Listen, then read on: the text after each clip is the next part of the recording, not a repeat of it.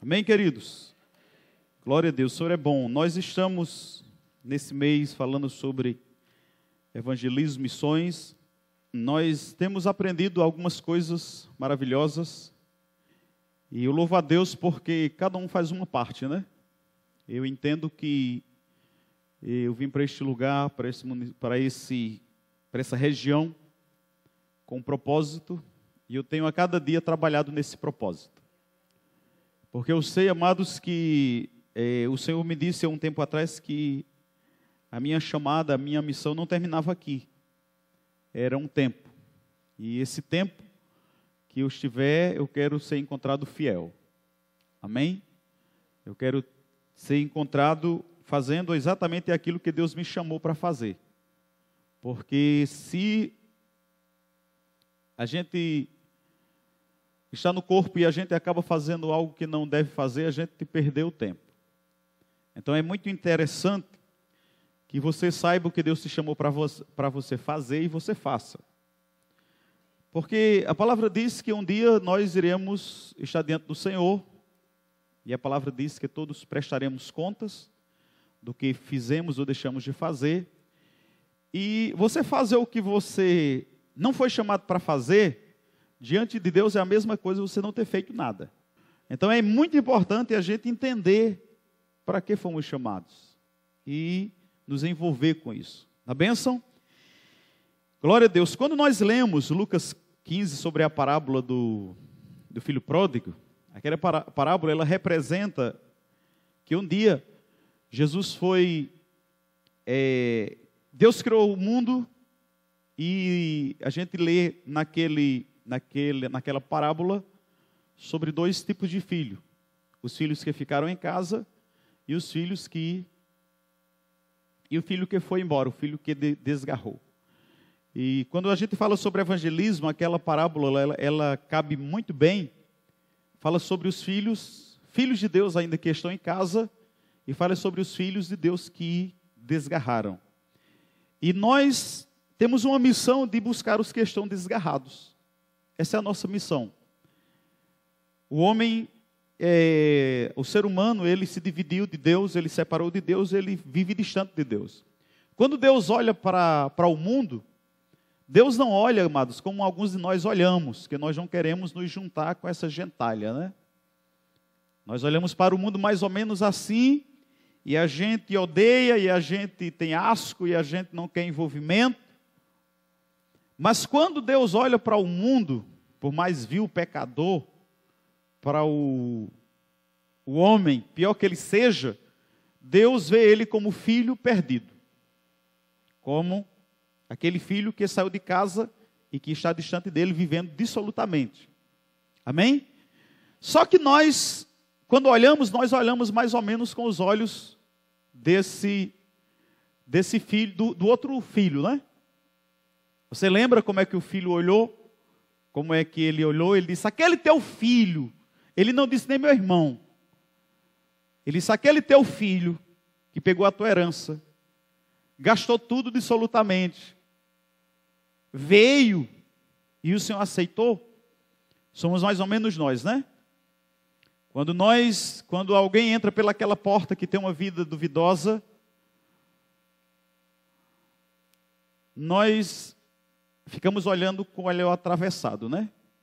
Porque nós não entendemos ainda a mensagem do Evangelho que Jesus disse: Eu vim para os que se achavam perdidos, para o perdido mesmo. Porque os sãos, eles não precisam de médico. Então, quando a gente, quando entra na igreja uma pessoa desmantelada, a gente quer que no outro dele se torne santo, né? Santinho, santificado, que não tenha, que não faça mais nada, que não tenha mais nenhum um problema, que não mostre nem é, algo negativo,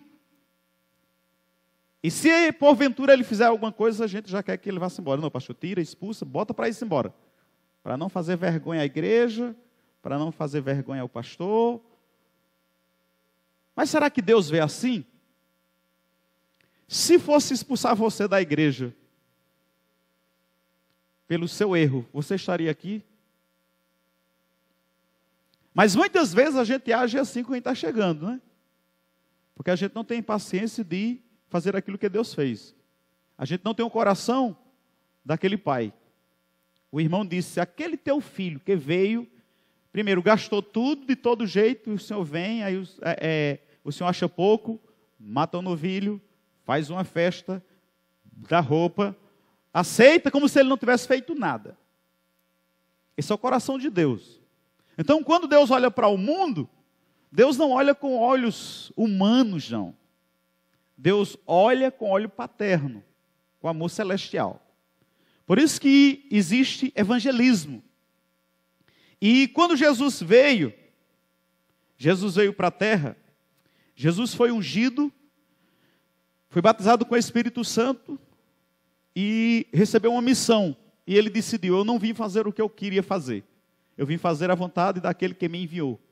E a palavra diz que a partir daí ele começa a pregar a palavra. A palavra diz que uma certa vez Jesus estava diante da multidão e ele olha e ele se move de íntima compaixão, porque enquanto as pessoas olhavam para aquela multidão de forma apenas como volume, Deus olhou para aquele povo e viu como ovelha sem pastor. Deus viu aquele mundo, aquele povo, aquele mundo sem Deus. E a palavra diz que ele se move de íntima compaixão.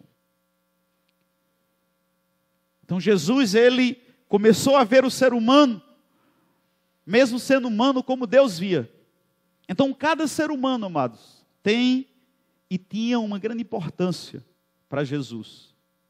Esse mês em que a gente está falando sobre o evangelismo, nós já temos esse trabalho já há algum tempo, a gente já faz isso. A gente é prova de sairmos da nossa terra, deixar tudo e seguir o Senhor. Mas a gente quer trazer isso, essa consciência dentro de cada coração. Para que as pessoas para você não seja volume. Para que as pessoas que passam pelas suas vidas, elas possam, vocês possam, possam ver como o irmão que saiu de casa, como aquele filho pródigo, que eles são filhos, mas saíram de casa e abandonaram a Deus, abandonaram o Pai. Então, para o mundo, é, é para Deus, eles o abandonaram, mas Deus está esperando Deus está amando com amor de pai cada um deles. Amém? E Jesus ele entendeu isso, amados, e ele veio buscar, e ele deixa bem claro o seu objetivo aqui na terra. Foi salvar, foi buscar e salvar o que se encontrava perdido. Jesus deixa isso bem esclarecido. E ele busca, amados, homens e mulheres que, que receba esse chamamento, que possa ser alguém que possa contribuir para que a vontade dele seja estabelecida aqui na terra. Paulo diz que, escrevendo para Timóteo, que a vontade de Deus é que nenhum homem se perca. Nenhum homem se perca, isso é a vontade de Deus. Mas para que nenhum homem se perca, duas coisas é necessário. Primeiro, eles precisam querer a salvação. E segundo, alguém precisa levar a salvação. Porque muitas vezes, essa questão da pessoa não receber Jesus, não é que ela não queira, é porque ela não conhece o caminho, ninguém levou, ninguém nunca foi lá. A palavra diz: como eles ouvirão, se não há quem pregue? A palavra diz que é, é pela fé que alguém começa a crer. Então, amados, tem muita gente perdida, não é porque ela não, não, não sabe, sabe aonde é, é, é, que elas sabem e elas não querem. Tem muita gente que é porque elas não sabem e nunca ninguém foi lá. E nem, nunca ninguém falou de Jesus. Chegou alguns cristãos lá na casa delas, falando das imagens de esculturas, falando do cigarro que ela fuma, da cachaça que ela bebe. Isso não é pregar evangelho. Se você vai para a casa de uma pessoa e você fala das imagens de escultura dela, e você fala da cachaça, da, do cigarro, da maconha, ou da cocaína que ela cheira, você não está pregando evangelho nenhum, isso não é evangelho. Amém, queridos? Evangelho é o poder de Deus, é a salvação, não é acusação, não é exclusão, é inclusão, é trazer a pessoa para Deus e não falar do tipo de vida que ela vive. Jesus ele deixa um evangelho bem escrito, bem definido para que fosse pregado. Mas os homens acham pouco, acham que Deus não é suficientemente e a sua palavra, aí cria religião, ensinos religiosos, conceitos e, e, e ideologia de homem e estraga tudo. Muitas pessoas não estão em Deus, porque foi lhe apresentado religião, foi lhe, foi lhe feita acusações, foi dito que ele iria para o inferno, isso não é evangelho, amados. A palavra diz que quando Jesus ele foi ungido, ele começou a falar a respeito do reino. Falar a respeito de fé, de salvação. E a, a própria palavra evangel, evangelho, evangelismo vem de evangelion, que é uma palavra grega que quer dizer boas notícias. Amém? Ah, pastor, mas se eu for dar uma boa notícia, se eu chegar lá na casa da pessoa e falar coisa boa, todo mundo vai querer. Mas é para todo mundo querer mesmo, amados. Aí você vai falar de coisa ruim, é para o povo não querer, é para o povo ir para o inferno? Que afinal de contas o evangelho é boa notícia, é coisa boa mesmo. Amém? Jesus disse: Vinda a mim, você que está cansado e é oprimido, eu vos aliviarei, porque o meu fardo é leve e o meu jugo é suave. Por que você vai pregar um evangelho pesado e duro e difícil? O evangelho é soft e light. O Evangelho de Cristo. Amém? Foi ele mesmo que disse: O meu jugo é suave e o meu fardo é levinho. Agora, o problema é que muitas vezes o Evangelho se torna duro para muita gente, é porque eles querem viver, eles não querem ir para Jesus. Eles querem tentar carregar um fardo levinho e suave, vivendo no mundo. Aí não vai dar certo. Não vai ter como. Porque quem tem um, leve, um, um, um fardo leve, um jugo suave, é quem recebe Jesus, é quem tem Jesus como Senhor de sua vida, é quem se entregou para Ele. Amém? Eu vejo às vezes pessoas se acabando, dizendo, rapaz, ser crente é difícil, é estreito, ore por mim, pastor. Eu não vejo assim, amado. A vida ruim que eu tinha era quando eu não tinha Jesus, era difícil, era estreito era inferno na terra. Depois que eu recebi Jesus, é soft light. Amém? É benção demais. Para mim é a melhor vida que eu encontrei até agora. Vida dura é sem Jesus, era, era duro, viu? Porque eu era escravo do diabo. Era duro, eu andava com o demônio montado nas costas. Depressão, opressão, medo, doença, miséria, derrota e o diabo a quatro, como diz o mundo. Isso é duro. E não é esse tipo de mensagem que a gente leva para o mundo, não. Para o perdido, não. Esse tipo de mensagem, a gente precisa levar o tipo de mensagem que Jesus levou. A boa notícia. Tem salvação. Tem cura.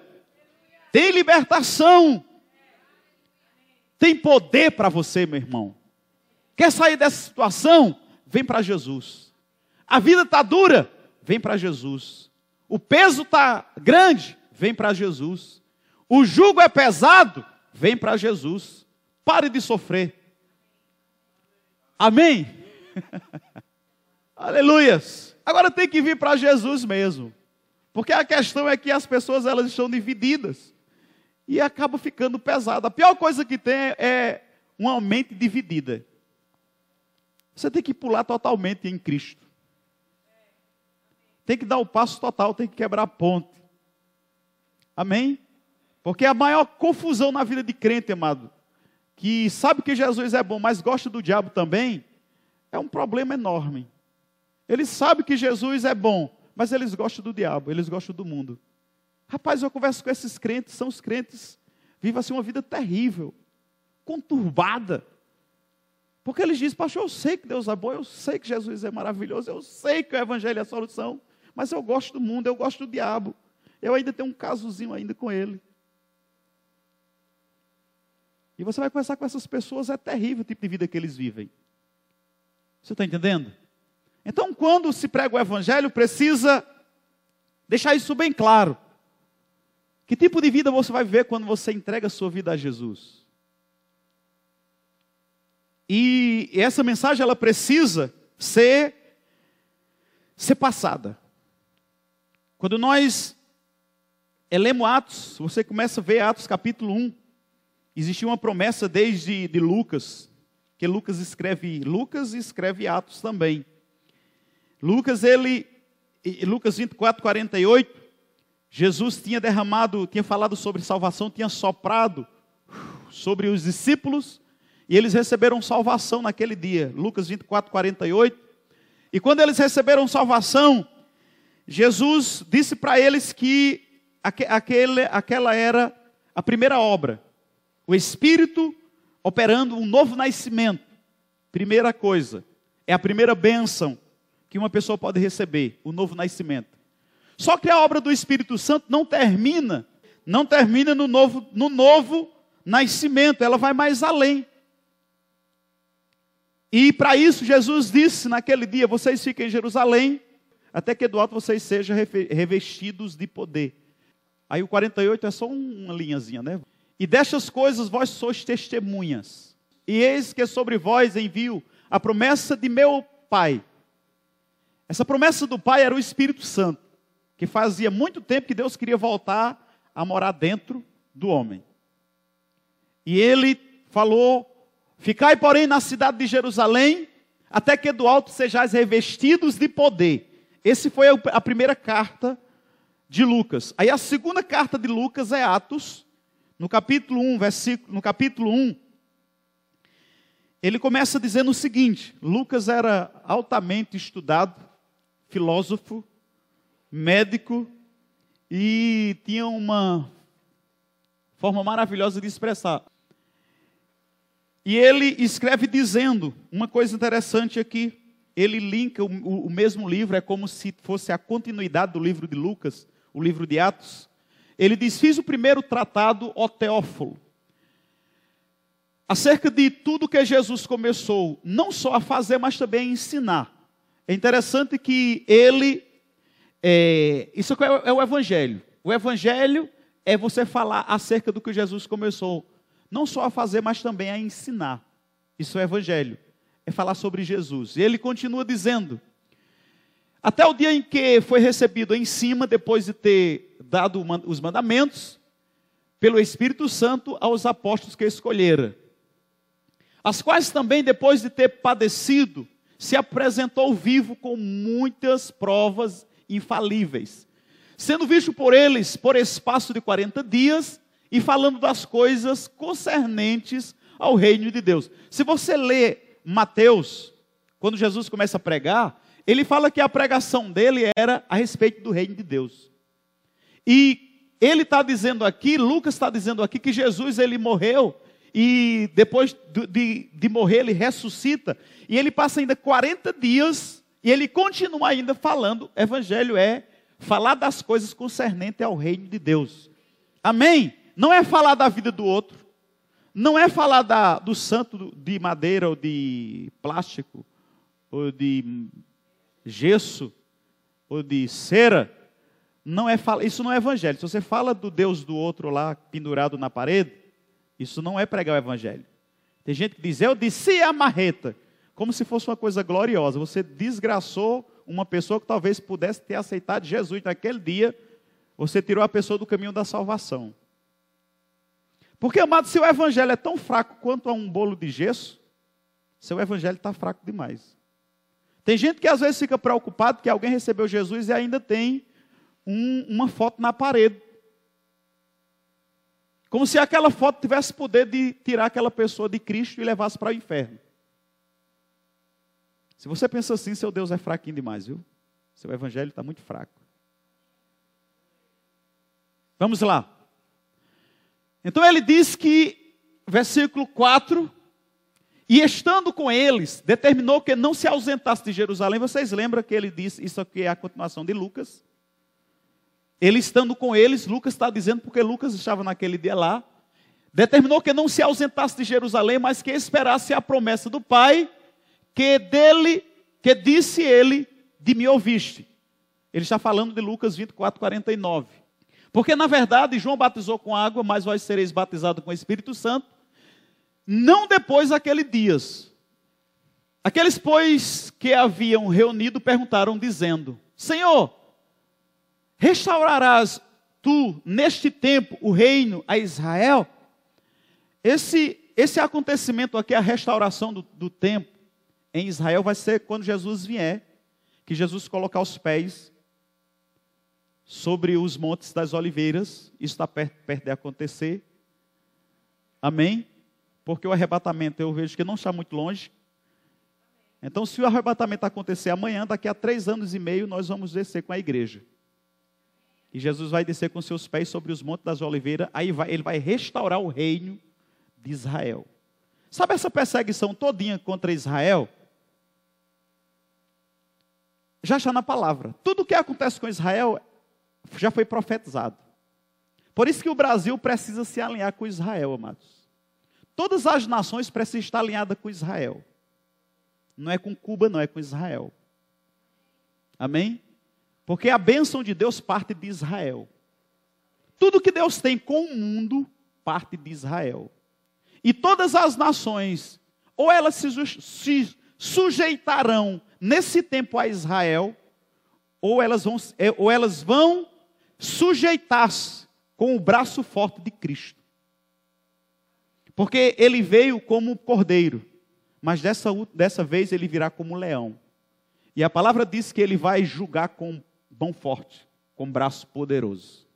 E as nações que não estiver alinhadas com Israel vão sofrer um duro julgamento.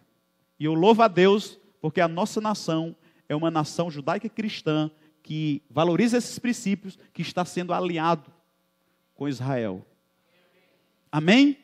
Isso aqui fala sobre a restauração do tempo de, do, do reino de Israel.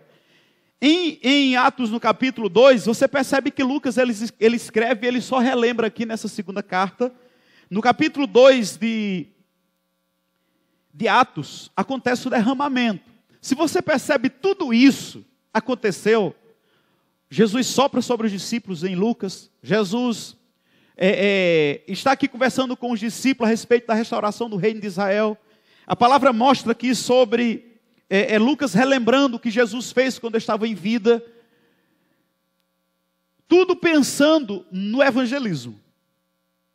Aí ele fala no capítulo 2 que, cumprindo-se os dias de Pentecostes, eles estavam, eles ficaram em Israel. Jesus ressuscita e diz: Vocês ficam aqui, sopra sobre eles, eles, são, eles nascem de novo, vocês ficam aqui até que Eduardo vocês sejam revestidos de poder. E a palavra diz que estava na festa, terminando a festa é, em Israel. Por quê? Quando Jesus ressuscitou, a palavra fala aqui sobre 43 dias que Jesus ficou, 40 dias que Jesus ficou com eles. E isso já tinha começado Pentecostes. A festa de Pentecostes são 50 dias de festa. 50 dias de festa em Israel. Jesus, amados, quando Jesus ressuscitou, Jesus ressuscita no primeiro dia de Pentecostes. E a palavra diz que Jesus ficou 40 dias no meio deles. Amém? 40 dias no meio deles. Que às vezes as pessoas, quando falam sobre derramar do Espírito Santo e batismo do Espírito Santo, diz: Ah, um dia, quando o Senhor quiser me batizar, eu vou ficar esperando, e um dia, quem sabe. Mas se eu dizer a você que esses dias aqui passou sete dias somente, não passou uma imensidade de dia, como se dizem, que a gente tem que pagar o preço, tem que fazer tanta coisa esperando o batismo do Espírito Santo. Não. Eles esperaram sete dias. Primeiro, 40 dias Jesus esteve com eles. Com três dias que Jesus esteve no túmulo, faz 43. Jesus sobe ao céu, em Atos capítulo 1. E cumprindo-se os dias de Pentecostes, são quantos dias? 50 menos 43, Sete dias. Sete dias depois, Jesus, o Espírito Santo desce e batiza aquele povo. Então, aquele negócio que você pensa que Jesus vai passar a vida toda, as promessas de Deus, batiza o Espírito Santo, eu tenho que esperar a vida toda, isso é mentira da religião. Amém? Deus tem pressa em batizar o seu povo. E agora muito mais, porque aqueles estavam esperando a descida do Espírito Santo. Eu não sei o que ele foi ajeitar, que precisou passar sete dias, mas alguma coisa ele foi fazer. E a palavra diz que, é cumprindo-se os dias de Pentecostes, estavam todos no mesmo lugar. Que uma coisa interessante, quando Deus te dá uma direção para você ficar no lugar, você fica até o último dia. Até quando a promessa se cumprir, as coisas acontecerem e o tempo encerrar. Por causa da desobediência de não esperar o tempo, Saul foi cortado o reino de Saul. Três vezes Saul não esperou o tempo de Deus. E Saul fez coisas que não era para ter feito, porque ele não era sacerdote, ele era rei. Ele fez três vezes ele oferece holocausto e não é, ele não poderia ter feito aquilo porque ele não era sacerdote, ele era o rei, que ele era o papel do sacerdote. E pela última vez, quando Samuel chegou e disse: Você está louco, rapaz? Como é que você coloca a mão no holocausto para oferecer se você não é sacerdote? Ele disse: Não, porque foi se passando um tempo, foi se passando o tempo, foi se passando um tempo, e você não apareceu. Amado, se Samuel não tivesse aparecido, Saul não tinha o direito de colocar a mão na, na, no holocausto. Não era ofício dele. Amém? Não, ele não tinha nada a ver com oferecer sacrifício. E naquele dia, Deus disse a ele: Hoje está sendo rasgado o seu reino, porque você não submeteu ao tempo que eu disse que você esperasse. Ele já tinha tratado outra vez. Então o reino de Saul foi tirado exatamente porque ele não esperou o tempo que Deus disse que esperasse. A palavra diz que já estava chegando a tarde. Primeiro, o dia não tinha terminado. E segundo, mesmo que o dia terminasse, ele não tinha direito de oferecer sacrifício. Amém? Então, cuidado com o tempo de Deus na sua vida. Se você tiver por tardio, espere. E se não acontecer, fique, se Deus não mandar você ir. Porque algo na sua vida pode ser rasgado. Se você sair do tempo e do propósito de Deus. Amém? Então ele diz aqui que cumprindo-se o dia se cumpriram os dias, 50 dias se cumpriu, e estavam todos concordemente no mesmo lugar. Eles passaram o tempo e no lugar. Nós temos que acertar o tempo e o lugar. Porque se você acertar o lugar e não acertar o tempo, não dá certo. Se você acertar o tempo e não acertar o lugar, também não dá certo. Mas eles estavam no tempo e no lugar. E Isaías diz, falando sobre tempo e propósito, ele diz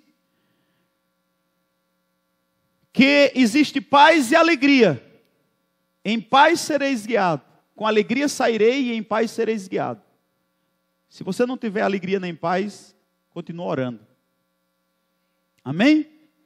Então, no versículo 2, ele disse que eles estavam lá cumprindo o tempo e o lugar, e de repente, sabe que a, a coisa pior que tem é esperar? É ruim esperar, né? Quem gosta de esperar aqui, ficar lá, a pessoa diz, eu chego e. Amados, é horrível. E principalmente aquela pessoa que diz que vai chegar de 10 horas e chega de 11 e meia. Se você disse que vai chegar de 10 horas, chegue de 10 para 10. Amém. Principalmente comigo. Eu sou contrariadozinho com horário, amados. Quando a pessoa diz que chega e não chega. Meu Deus do céu. Então, o de repente só acontece se você estiver no lugar. Tem gente que diz assim: não acontece nada de Deus na minha vida. Talvez você nem esteja no tempo que Deus chamou, nem, nem no lugar. Talvez Deus, Deus, Deus diz, fique aqui oração. Aí você está rodando por aí, querendo pescar. Está atirando para todo lado. Aí como é que você quer um de repente? Vai acontecer um de repente do diabo na sua vida. Não de Deus. Porque só aconteceu que eles estavam lá, orando, no lugar que Deus disse. Amém? Porque se Deus mandar ficar aqui, amados, fica o tempo suficiente, porque Deus vai voltar. Se ele disser eu vou, e eu vou voltar na forma do Espírito Santo, porque Jesus ele foi, mas ele voltou como o Espírito Santo.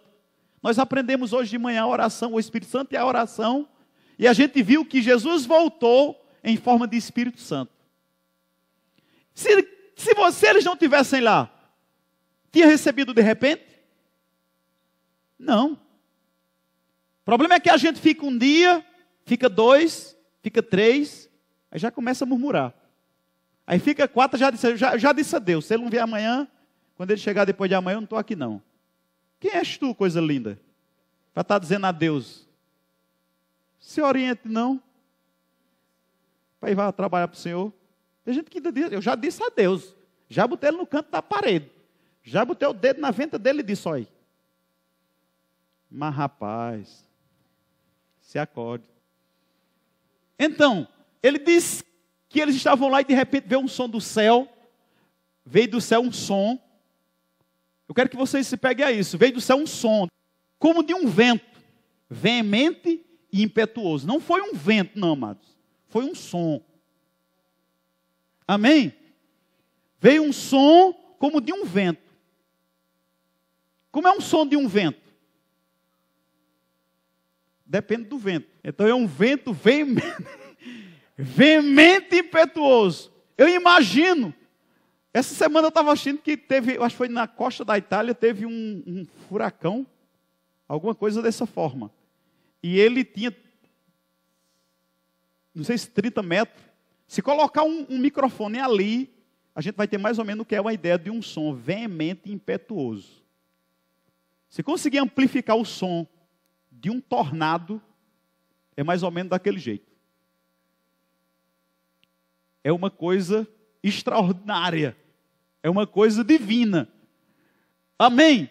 Isso quer dizer que o, o, o que vai acontecer de Deus na sua vida é algo extraordinário e divino. Amém? E a palavra diz que encheu toda a casa, aquele som encheu toda a casa onde estava assentado, e foram vistos por eles línguas repartidas como de fogo. Não era língua de fogo, não, era como de fogo. Que a palavra diz que o diabo, ele se se. Como é que é a palavra? Não, ele. Vamos lá. Se camufla. Quem disse? É isso mesmo. Como Deus. E engana muita gente. Você está entendendo? Então, esse, é, é, essa língua repartida, como de fogo, não foi de fogo, porque tem gente que olha e diz que acha que o povo estava falando saindo fogo pela boca. Não, era línguas como de fogo. E isso nos dá a entender que era aquela oração.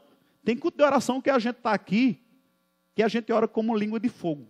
Sabe aquela coisa que você não tem controle? Como se estivesse saindo fogo mesmo pela boca de dentro, vem lá de dentro. Era como eles estavam orando. E a palavra diz, amados, os quais pousaram sobre cada um deles. Diga o irmão que está ao seu lado aí, não ficou ninguém de fora. Versículo 4. Então, todo mundo, amados, aquele, aquele, aquele início, aquele derramado do Espírito Santo, envolve toda a igreja. E a palavra diz que todos, todos foram cheios do Espírito Santo. Todos foram cheios. Todos foram cheios. Não ficou ninguém vazio. Todos os 120 foram cheios e começaram a falar noutras línguas. Por quê? Crente cheio do Espírito Santo fala em línguas. Não tem aquele negócio de você ser cheio do Espírito Santo e não falar em línguas. Que às vezes as pessoas elas dizem, eu sou cheio do Espírito Santo. Quando foi que tu falou em língua? Não, no dia que oraram por mim, ou no dia da conferência do Espírito Santo do ano passado. Meu querido, você está quase zerado do Espírito Santo. Se você não fala em língua todo dia, todo momento, porque quem já carregou água na cabeça aqui numa lata? Quando ela está bem cheinha, não fica caindo, né? Você chega todo molhado, é crente cheio do Espírito Santo, é assim. Não tem como você ser cheio do Espírito Santo para você não estar tá caindo, molhando as pessoas, molhando você.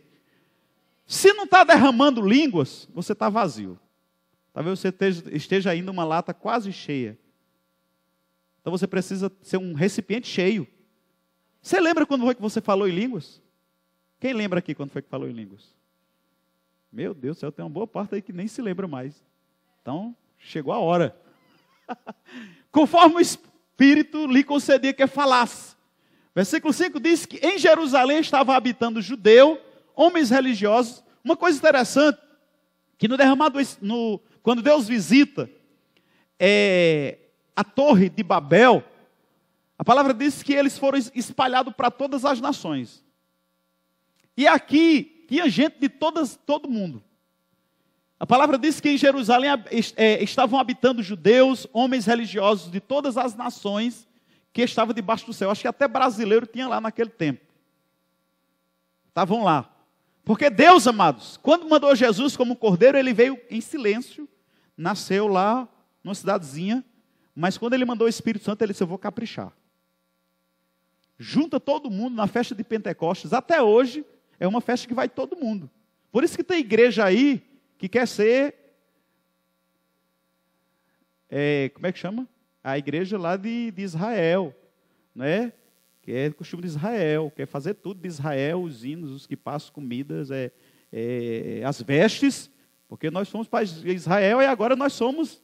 Não, querido, nós somos a igreja do, do, do, do século 21 e nós somos a igreja contemporânea, nós somos a igreja que Deus quer que a gente seja.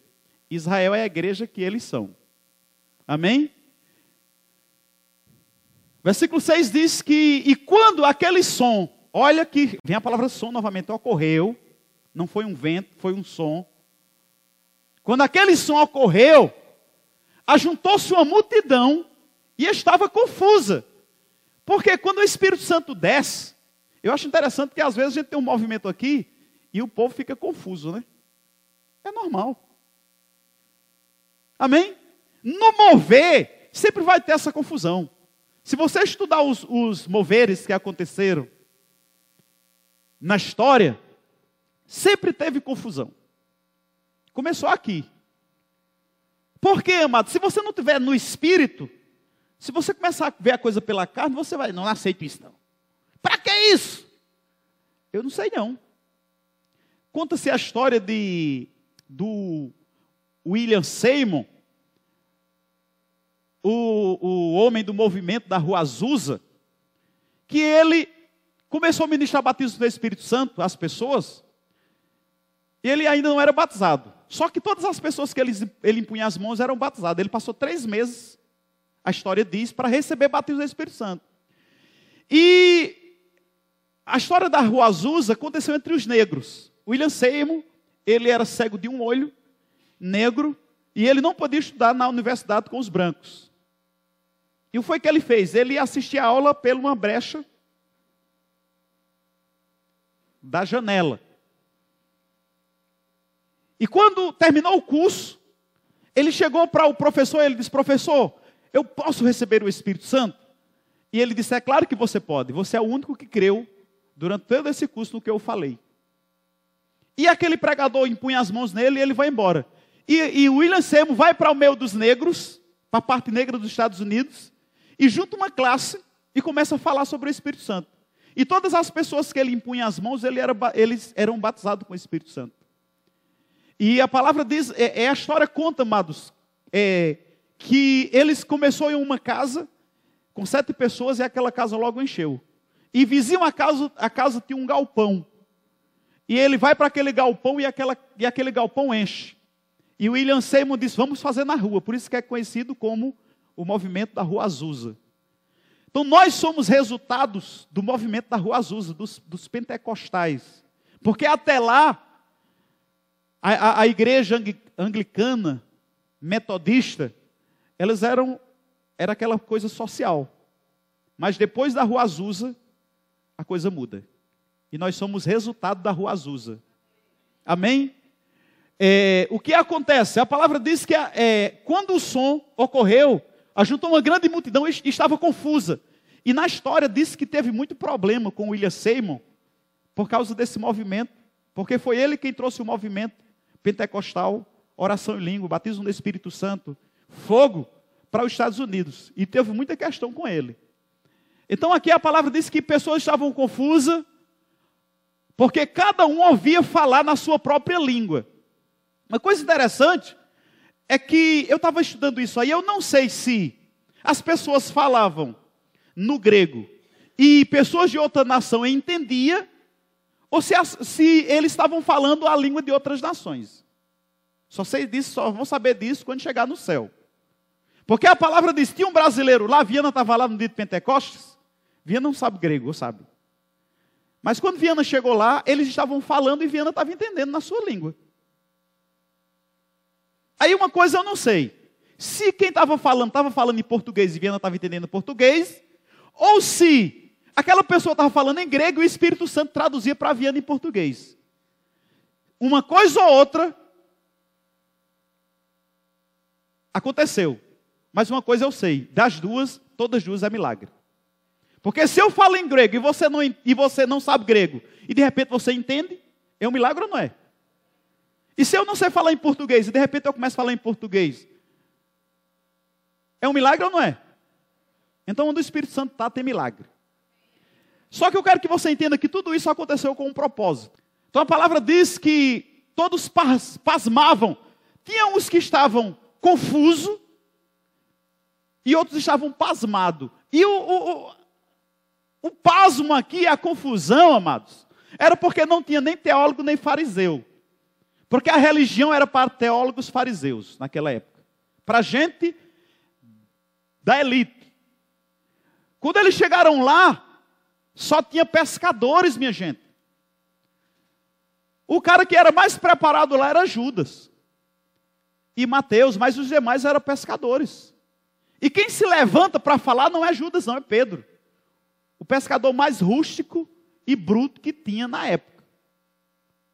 Aí traz mais confusão para o povo ainda. Mas quando o Espírito Santo chega, e outros estavam pasmados e maravilhavam, dizendo uns aos outros: Por quê? Não são galileus todos esses homens que estão falando? Como, pois, ouvimos cada um na nossa própria língua em que somos nascidos? De duas, uma. Ou eles estavam falando nas línguas daquelas pessoas, ou o Espírito Santo estava interpretando o grego para aquelas pessoas. A gente vai saber disso quando chegar no céu. Amém? Quando chegar lá no céu, eu vou perguntar: o que, que aconteceu no dia de Pentecostes? Vocês estavam falando as línguas das nações ou o Espírito Santo estava traduzindo o grego? Uma dessas coisas aconteceram. Então eles entenderam. É interessante que na descida de Deus em, em, em, em Babel, houve uma confusão de língua e ninguém entendia mais nada. Na visita de Deus no dia de Pentecostes, Todo mundo entendia tudo. Quem pode entender Deus? Amém. Deus é fantástico. Deus desce uma vez e confunda as línguas. A palavra diz que saiu um bocado de gente para cá, outro para lá, outro para lá, e todo mundo saiu porque ninguém entendia nada. De repente começou uma confusão na construção. Um pedia tijolo, outro não sabia o que era. Um pedia areia, ninguém sabia o que era. Pedia barro, ninguém sabia o que era. Ele disse: Minha gente, não dá para a gente continuar essa construção, não. Porque ninguém está entendendo mais ninguém. E ali se dissiparam para todo mundo. E aqui, amados, para que o evangelho fosse para todo mundo, o povo teve que entender a língua de todo mundo. Deus é fantástico. Amém? Então a palavra diz que todos, amados, como pois ouvimos, ele, cada um na nossa própria língua em que somos nascidos, partos, medos, elamitas, os que habitavam na Mesopotâmia, Judéia, Capadócia, Ponto, Ásia, Frígia, Panfilha, Egito, parte da Líbia, junto a Sirene, forasteiros romanos, tanto judeu como prosélito, cretenses, árabes, todos nós temos ouvido em nossa própria língua falar das grandezas de Deus, esse é evangelho. Diga, irmão, que está do seu lado, quando você evangelizar, fale das grandezas de Deus. Amém? Deus reuniu as nações para falar das grandezas dele. Isso é evangelismo. E ele diz: E todos se maravilharam. Agora todos estavam maravilhados e estavam perplexos, dizendo uns para os outros: O que, que é isso? Quer dizer, minha gente? E o outro diz, e outros zombando, diziam: Estão cheios de vinho, estão tudo embriagados. Vai ter isso, amados. Às vezes as pessoas dizem, pastor, quando tiver se mover, dê uma calma no povo, assim, deu, irmão, stop. Não, irmão, deixa rodar. Amém? Deixa cair, deixa bolar no chão, deixa babar. Porque tem uns que vão zombar mesmo, mas tem outros que vão ser edificados, vão crescer e a coisa vai embora. E o Espírito Santo vai fazer isso. Amém? Então, tão cheio. Porém, agora sim, Esse cara aqui, que ele, o último episódio dele foi cortar a orelha de um soldado. Ele levanta, porém Pedro se pondo-se em pé, com os onze, levantou a sua voz dizendo: Homens judeus e todos os que habitam em Jerusalém, sejai-vos notório e escutai as minhas palavras. Estes homens não estão embriagados como pensais, sendo a terceira hora do dia. Mas isto é o que foi dito pelo profeta Joel. O que foi dito pelo profeta Joel. E nos últimos dias acontecerá, diz o Senhor, Deus, diz Deus, que do meu espírito derramarei sobre toda carne. E vossos filhos e vossas filhas profetizarão, os vossos jovens terão visão, visões, e os vossos velhos sonharão sonhos. Depois você lê o restante em casa. Tudo isso, amados, Deus estava planejando o derramado do Espírito Santo. Como a gente viu no versículo 8, não é? Que ele diz sobre a descida do Espírito Santo, ele acontece porque existia uma promessa de Deus. Você vê que a promessa acontece no capítulo 1, que Deus já tinha prometido em Joel, e a promessa era que recebesse poder do Espírito Santo, que há de sobre vós. Então acontece no dia do Pentecostes, no capítulo 2. E o propósito do derramado de poder, amados, a palavra diz que quando Pedro recebe poder, Pedro se coloca de pé e começa a pregar o evangelho. Se você começar a continuar lendo, você vai ver que naquele dia Pedro pregou a palavra e 3 mil pessoas receberam Jesus. Então, quando, amados, fomos batizados no Espírito Santo, é com um propósito. O propósito de ser cheio do Espírito Santo, de receber poder do Espírito Santo, que há de vir sobre nós, é ser testemunhas. Você lembra que Lucas diz em 24, 48, e vocês são testemunha dessas coisas?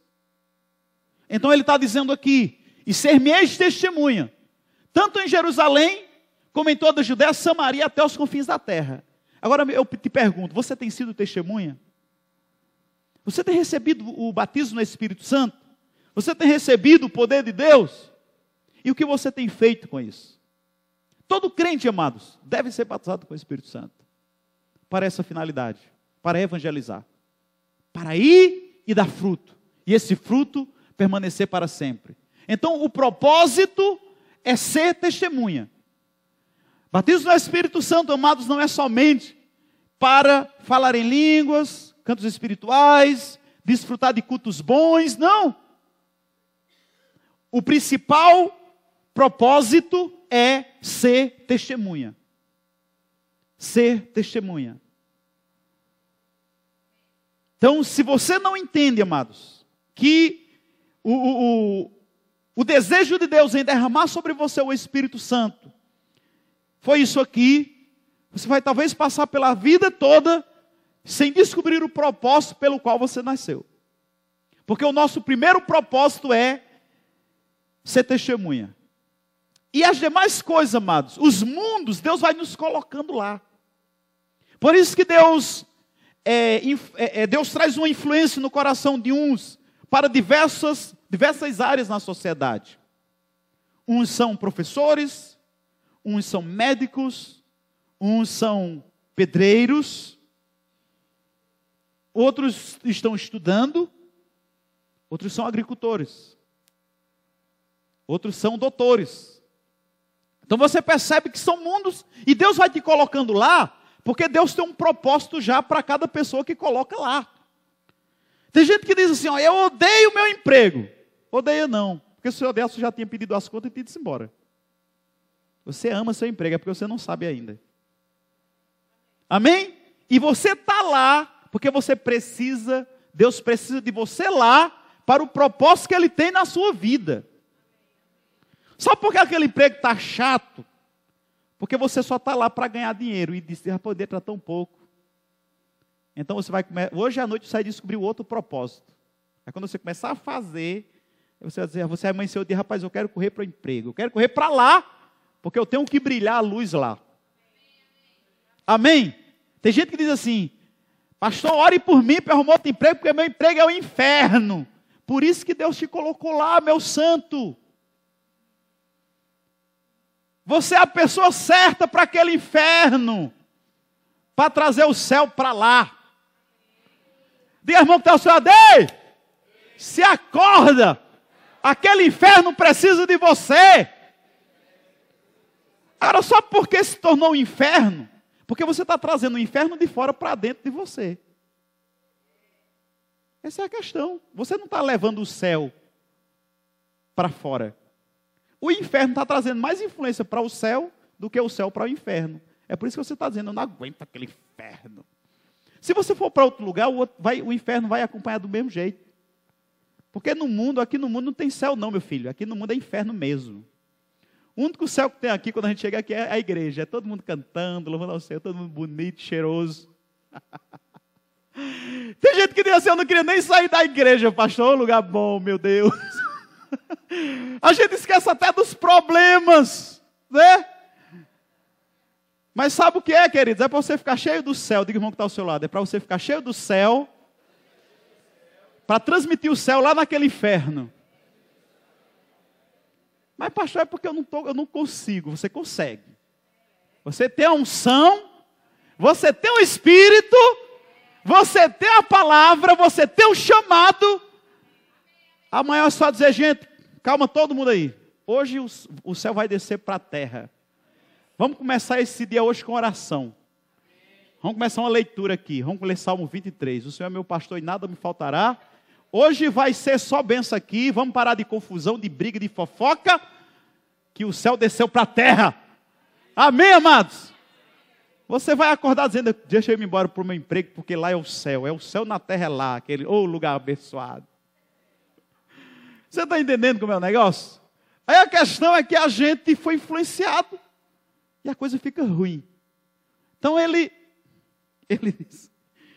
Então ele diz, ele fala sobre essa questão, sobre o propósito, e nós precisamos entender isso, queridos. Existem pessoas que eu nunca vou conseguir evangelizar porque é você que é para evangelizar. Amém? Talvez eu nunca vou conseguir evangelizar um arquiteto, mas Júlio como arquiteta, ela vai, Deus vai colocar arquitetos na vida dele, arquitetas que ela vai poder falar de Jesus. Amém? Talvez eu nunca vou conseguir pregar para aquele professor, que eu só escuto dizendo, rapaz, aquele professor cabra ruim, pastor, o senhor não sabe quem é não. Mas você que é professora, você que é professor, vocês aí, vocês estão lá. E talvez aquele cabra ruim, um dia ele chegue tão aperreado, e você vai dizer, eu posso orar por você?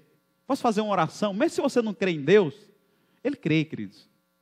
Porque quando a pessoa não crê, se você disser aqui que esse púlpito é de pedra, é de vidro, embora tenha no vidro aqui, mas eu estou falando do púlpito, eu não vou nem prestar atenção, não vou nem dar ouvido, porque eu sei que é de madeira. Mas quando se eu tiver dúvida, eu vou dizer, rapaz, Rubenito disse que aquele púlpito era de vidro. Será que ele talvez esteja assim, camuflado de madeira? Será que seja de vidro mesmo? Os, o, aquelas pessoas que dizem que é ateu, eles ficam procurando, provar que Deus não existe. Mas ele sabe que Deus existe, amados. Ele fica dizendo: Não, eu vou ver, eu vou ver se eu consigo alguma coisa. Então, aquela pessoa que está lá na sua área, ela vai precisar de você. E outra coisa, amados, seja oferecido. Às vezes a gente diz, não, se o povo pedir, eu oro. Também se não pedir, não, querido, se coloca a serviço. Amém. Se alguém precisa de oração aí, pode chamar que eu oro. Quer ver as pessoas estão desesperadas, né? Procurando um rezador. Eu passei por um negócio parecido com Viana. Uma vez uma pessoa chegou para. É, é, é, tem um rapaz que fica ali na praça ali do cabelão, Eduardo. E eu estava pregando para ele. Ele disse: Rapaz, uma vez, uma pessoa chegou para mim e perguntou: Rapaz, o senhor conhece um rezador? Porque em vez quando ele está lá meio apertado, eu vou passando, Pastor, faça aqui uma oração por mim. E ele disse: Quando eu faço uma oração, ele fica tranquilo. E a pessoa chegou para ele lá e disse: Eu estou procurando um rezador. Ele disse: Eu sei um camarada que reza bem. Aí era eu, olha. Aí eu disse: Quando precisar de um rezador, pode me chamar que eu vou. Aí eu descobri também Viana agora, tem dois, né? Então, queridos, você precisa ter. E o interessante é que não foi nenhum crente que disse, né? Então você precisa ficar disponível. Ora, tem alguém doente, vai lá e ora. Tem alguém é, é, com algum problema, vai lá e põe as mãos, ora, declara a palavra e fica disponível. Porque as pessoas estão precisando. Amém? Então, essa, esse revestimento de poder veio para a sua vida exatamente para isso. E às vezes a gente fica naquela preocupação, naquele medo, se acontece, se não acontece, vai acontecer sim. Amém? Vai acontecer. Porque às vezes a gente vê pessoas falando sobre, se não acontecer, eu, eu, eu, eu prefiro deixar você pensando, e se acontecer? Você fica lá, olha o enfermo, aí você diz, rapaz, se eu impor as mãos não acontecer. Você vai lembrar a partir de hoje, pastor disse, e se acontecer? Você vai olhar e diz, rapaz, eu botar a mão ali, aquela, aquela, aquele câncer fechar ali na hora. Eu vou lá. Amém? Se eu tocar aquela pessoa que está doente ali com febre, se acabando, e eu tocar e aquela febre foi embora. Se acontecer, o pastor disse, se acontecer. Amado, vai impor nas mãos, vai colocando lá. Um pregador disse que você só pode dizer que não acontece depois que você colocar cem vezes as mãos e não acontecer.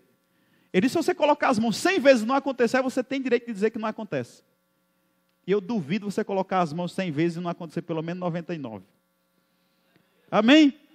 Então, se você vai perguntar para ele, rapaz, se eu impor as mãos, vai acontecer? Vai. Quantas vezes tu orou? Eu não lembro, não. Porque eu também, amado, já passei por várias experiências assim que eu não queria. Impor as mãos e não aconteceu. Aí impor as mãos de novo e não aconteceu. Botou de novo, nada. Impôs de novo, nada. E você fica dizendo, rapaz, que não vou mãos mais não.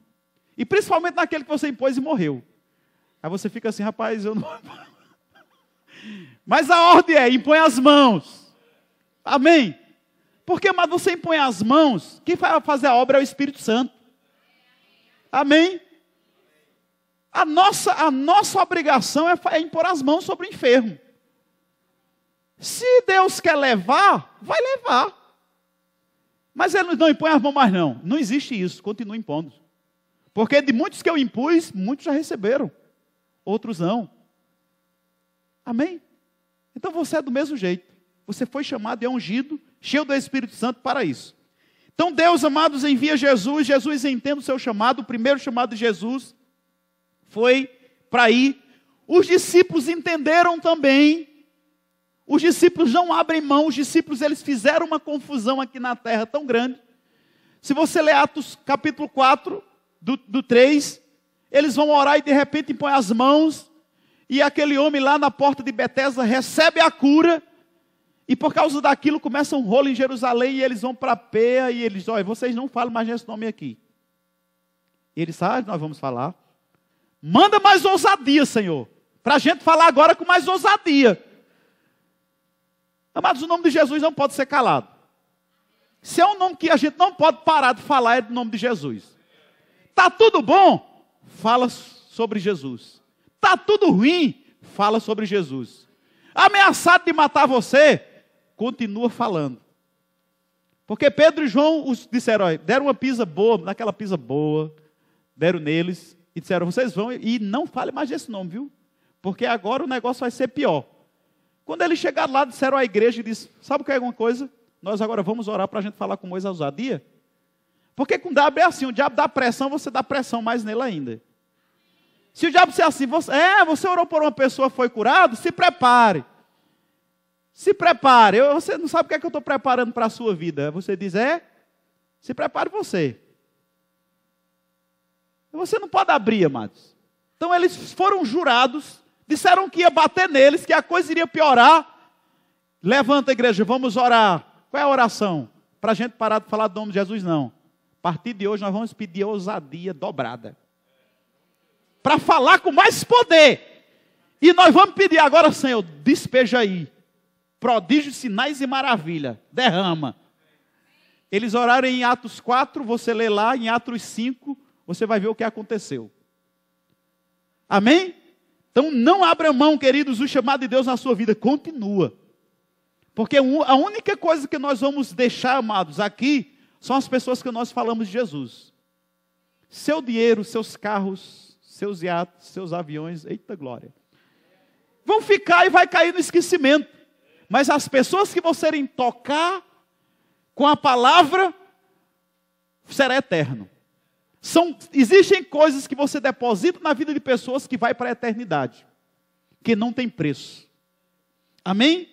Então, eles fizeram uma zoada enorme. E por causa disso, o evangelho chegou para mim e para você. Se os discípulos tivessem se calado naquela ameaça, estávamos perdidos. Mas eles não se calaram. E sabe o que essa mensagem transmite? É que eu e você não podemos nos calar. Vamos continuar pregando a palavra. Vamos continuar impondo as mãos. Vamos continuar indo lá. Vamos continuar indo na, nas prisões, nos hospitais, nas escolas. O povo está querendo, amados. A solução está em Jesus, amados. E você é Jesus aqui na terra. Glória a Deus. Então, quando nós é, é, estudamos a, a palavra, você vai estudar sobre Paulo. Paulo é um exímio evangelista. Paulo não para, Paulo não abre mão. E chega no fim da vida, ele disse: Eu combati o bom combate. Eu acabei a carreira e eu guardei a fé. E o projeto de Paulo, amados, depois que ele recebeu Jesus, ele estava pregando a palavra, treinando pessoas. Ele disse: Eu vou para Roma. Eu vou lá pregar a palavra lá em Roma. E ele foi. E ele passou por diversas coisas. Quando você estuda o livro de Atos, você vai ver que Paulo foi perseguido, Paulo foi preso. Outra vez, Paulo, ele diz: Eu recebi uma quarentena de açoite menos um. Outro dia eu tive que pular pelo, fugir pela janela que os caras iam me matar. Eu passei já por naufrágio, eu passei por isso, eu passei por aquilo. Mas ele termina a sua vida numa prisão lá em Roma, escrevendo e ele escreveu lá dizendo: Combati o bom combate, eu acabei a carreira e eu guardei a fé. A história diz, amados, que, que se converteram mais soldados quando Paulo estava preso do que quando ele estava solto. A história diz que os soldados de Roma, quase todos foram convertidos na época que Paulo estava preso. Porque Paulo não parava. E, e o soldado tinha que ouvir a palavra. Porque eles ficavam lá na porta lá. E Paulo disse ah, a oportunidade de ir. E outra coisa, disse que era quatro soldados na porta. Sabe como era perigoso? Quatro soldados na porta. Eles, eles trocavam por turno. Digamos quatro, passava meio-dia e almoçava, ficava quatro. Paulo evangelizava quatro de manhã, quatro de tarde, dava oito, mais oito à noite. Então, Paulo, amados, conta a história que houve uma revolução nos guardas romanos que guardavam Paulo lá. O homem era um evangelista de poder. Então, eu deixo essa mensagem para você hoje, que o seu coração possa estar aquecido e que as pessoas que passam na sua vida escutem um Jesus te ama e tem um plano para você. Porque a palavra diz que enquanto o evangelho do rei não for pregado a toda criatura, não virá. Foi por isso que os discípulos saíram, desesperados e pregando a todo mundo, porque eles queriam que Jesus voltasse logo. Então, essa palavra chegou a mim, essa palavra chegou a você, e essa palavra precisa é, ter continuidade. Não podemos parar.